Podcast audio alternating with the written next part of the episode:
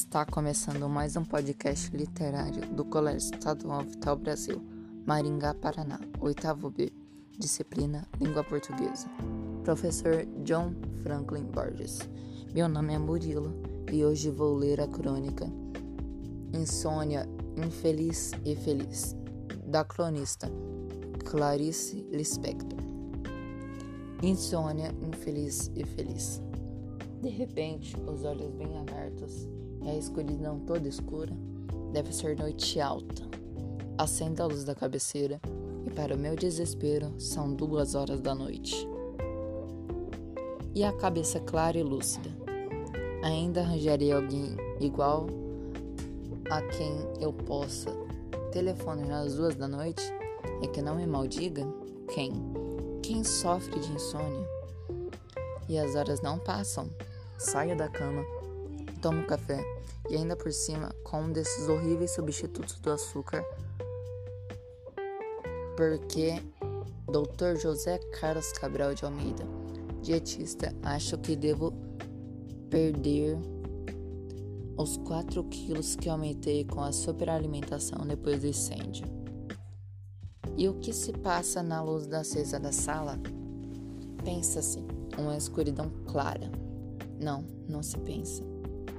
Sente-se. Sente-se uma coisa que só tem um nome: solidão. Ler? Jamais. Escrever? Jamais. Passa-se um tempo, olha seu relógio. Quem sabe são 5 horas da, da manhã? Nem quatro chegaram. Quem estará acordado agora? E nem posso pedir que me telefone no meio da noite, pois posso estar dormindo e não perdoar. Tomar uma pílula para dormir? Mas e o vício que nos espreita? Ninguém perdoaria o vício. Então fico sentada na sala, sentindo. Sentindo o quê? O nada. E o telefone à mão. Mas quantas vezes a insônia é um dom?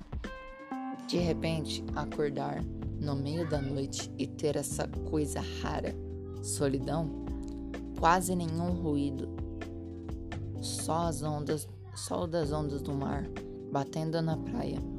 E tomo café com gosto, toda sozinha no mundo. Ninguém me interrompe o nada. E um nada há um tempo vazio e rico. E o telefone mudo, sem aquele toque súbito que sobressalta. Depois vai amanhecendo as nuvens se clareando sob um sol, às vezes pálido como a lua, às vezes de fogo puro. Vou ao terraço e sou talvez a primeira do dia a ver a espuma branca do mar. O mar é meu, o sol é meu, a terra é minha. Eu sinto-me feliz por nada, por tudo, até que, como o sol subindo, a casa vai acordando e ao reencontro com meus filhos sonolentos. É isso, espero que tenham gostado.